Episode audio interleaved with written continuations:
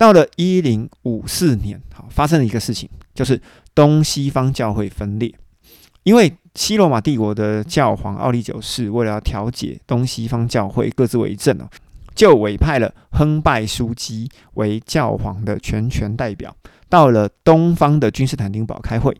当亨拜枢机来到东方的时候呢，因为使者啊，是不是能够全权的代表圣座？哈，也就是是不是可以全权的代表教皇？双方开始了争议啊。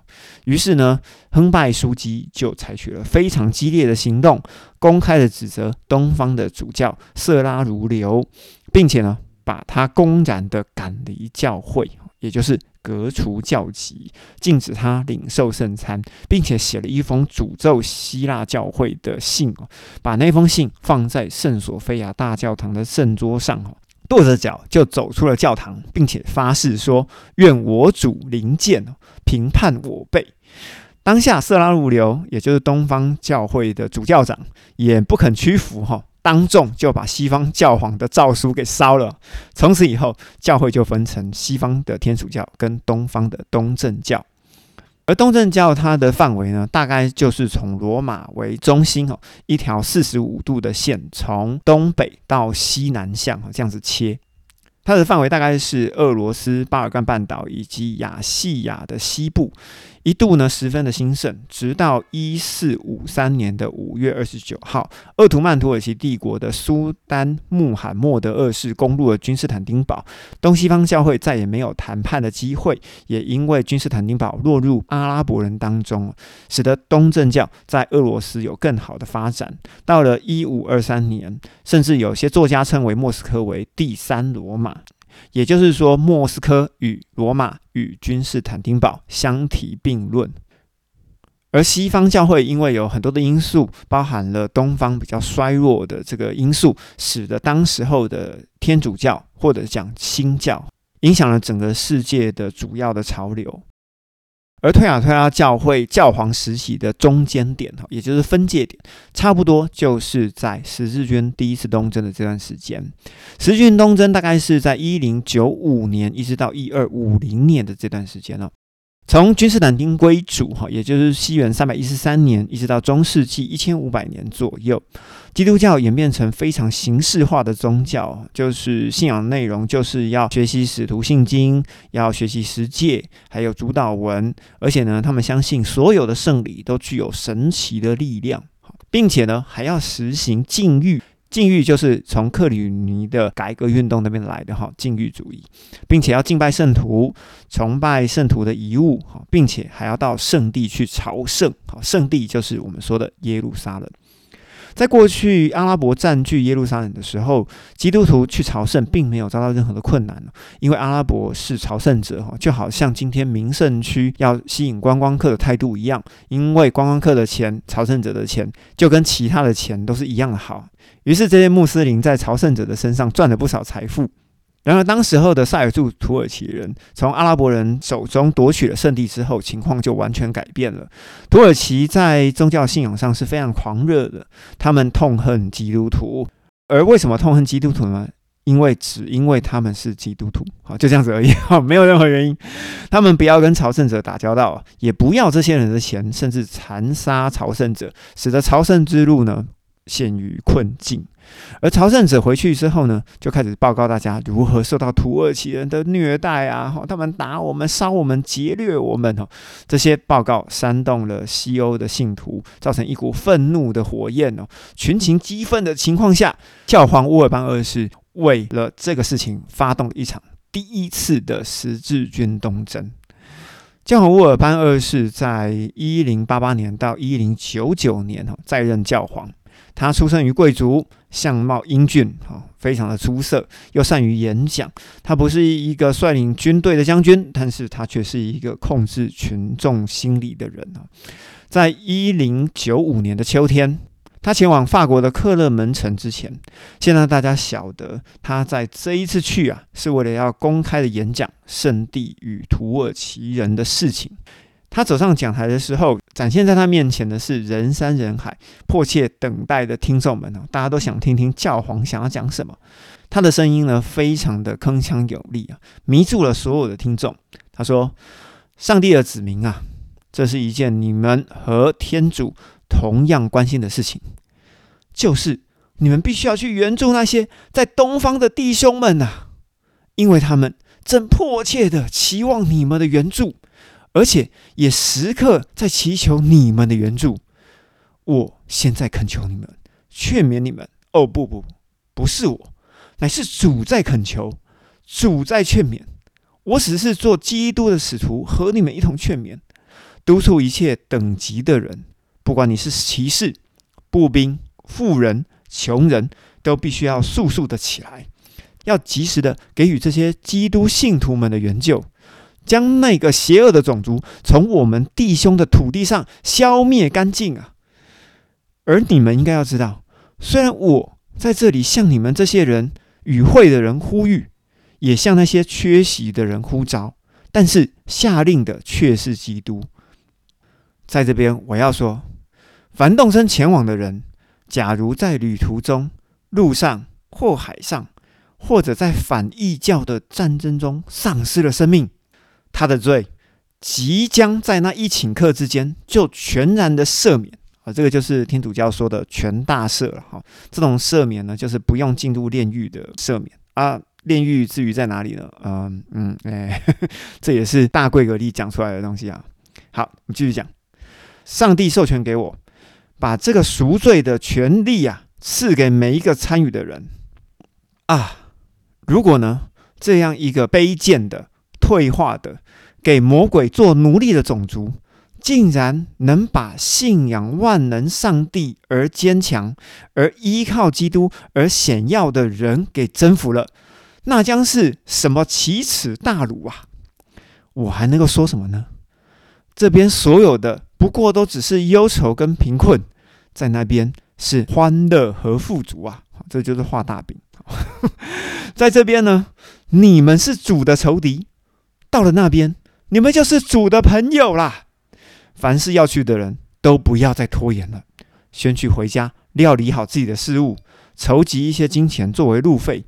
冬末春初的时候，在上帝的引导之下，奋勇的踏上征途吧。接着呢，教皇就开始提到耶稣的生平事迹哦，以及让他们看到耶稣的受难。乌尔班二世情感的描述，耶稣基督在圣地，也就是在圣城里面，每一个所到过而成为神圣的地方。然而呢，他严厉的指责这些异教徒对圣地的亵渎，哈。因为他们不能朝圣嘛，以及对于朝圣者的虐待，于是呢，广大的群众开始群情激愤。接着呢，他们就号召了他们一同前往圣地去，要从塞尔柱土耳其人夺回耶路撒冷以及耶稣的坟墓。因为他刚刚应许了所有人，参加的人可以减少在炼狱中受苦的时间，并且应许在圣战中丧生的人可以得着永生。诶，还记得吗？在上一集我们曾经提过。穆罕默德过世以后，接任的艾布伯克曾经说过，在圣战中死去的人是进入天堂最佳的途径。诶，有没有发现，其实人家早就说过这句话了？而乌尔班二世在相隔将近五百年过后，他又说了一次。于是群众啊，群情激昂，而成千上万的人聚集在克勒门城啊。疯狂的喊着说：“愿神旨意成全，愿神旨意成全。”于是教皇呢就把红布啊剪成小布条，让他们呢可以把这些小布条缝成一个十字。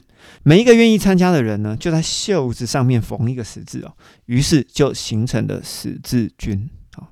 红色的十字呢，就像一个徽章，像一个记号，像一个归属，也象征着一个荣誉。为什么十字军要东征呢？就是这一群西欧的基督徒想要把圣地从回教徒的手中抢回来的远征军，而回教徒呢，把传教当作圣战。现在呢，西欧的教会也组成了十字军，也为了宗教的目的掀起了圣战。而第一次十字军东征呢，是在一零九六年出发，结果真的是夺回了耶路撒冷，并且设立了耶路撒冷王国，由十字军的武士们统管。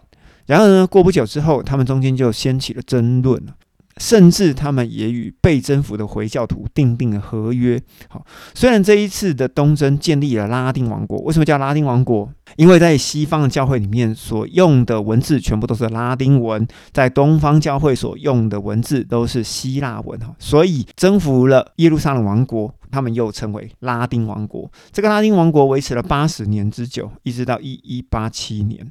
却是一个衰落无能的政府。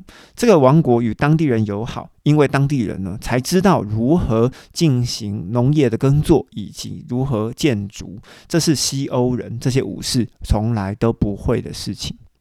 而大多数的史学家认为，十字军东征一共有八次，前后持续了两百年左右。其中的征讨呢，有些是不可思议的，例如第四次的东征。要围攻占领的是东方教会的中心，也就是君士坦丁堡。城门被攻破以后，这些西方教会的人进入东方教会的领地，他们开始奸淫掳掠，给东正教的信徒留下一些不可抹灭的痕迹，使得教会分裂不但没有治愈哦，反而。添加上了民族上的分裂，反拉丁民族的情节成为拜占庭爱国主义的基石。有些情况也令人伤悲，例如一二一二年的儿童十字军东征，法国一名牧童以及德国科隆的一名男孩，他们召集了千名的儿童，组成了十字军。他们稀稀落落的前往意大利，企图从法国的马赛海岸出发，好发起东征。有一些商人假意要提供船只给他们。结果却将他们卖给了回教徒做奴隶，而且途中大部分的人都被拐卖到埃及成为奴隶。而十字军的东征影响对于整个欧洲造成影响非常的大，在这两百年之间，整个社会的结构不知不觉中改变了。因为当时贵族跟武士一批接一批的去东征，支持要发起东征的贵族自然要把很多的田产卖出去，地主阶级就渐渐的兴起。因为东征的这些贵族以及武士很多就根本回不来了，于是他们原本统治的农庄就荒废了或落入其他人的手中。再加上东征有很多的欧洲精装分子，通通都从农产的生产当中抽掉了，于是农地就无人耕种。欧洲的经济架构被迫转型。更重要的是，东征其实打通了欧洲以及地中海一带的贸易。意大利以及西班牙的港口突然发达了起来。为了应付贸易，手工业也开始发达了。城市的人口开始暴增，农村的耕作人口越来越少。在这个情况下，贵族的收益大不如前，而商人呢，却开始富有了起来。在这个对比情况下，贵族的地位开始渐渐的被新兴的商人以及地主所取代。贵族衰弱，武士消失，城市的兴起与商人的富有，使得封建的制度开始全线崩溃。这个时候的人已经不再像以往一样啊，属于一个相当封闭的社会体。他们可以从一个城市流动到另外一个城市，如同台湾早期漳州与泉州的移民，各属不同村落。今天呢，教会与教会以及各大宗宗派属于不同的族群，在资讯发达以后，自由的思想开始挑战社会以及信仰的制度。以往的西方教会对于东方教会以及初代教会的传统，西方教会都觉得非常的陌生。但是在东征之后，初代教父有很多的文献开始流入了欧洲。东方教会的属灵模式也开始受到注意。突然间，信徒开始体会西方教会的传统不是唯一，更不是绝对正确的传统。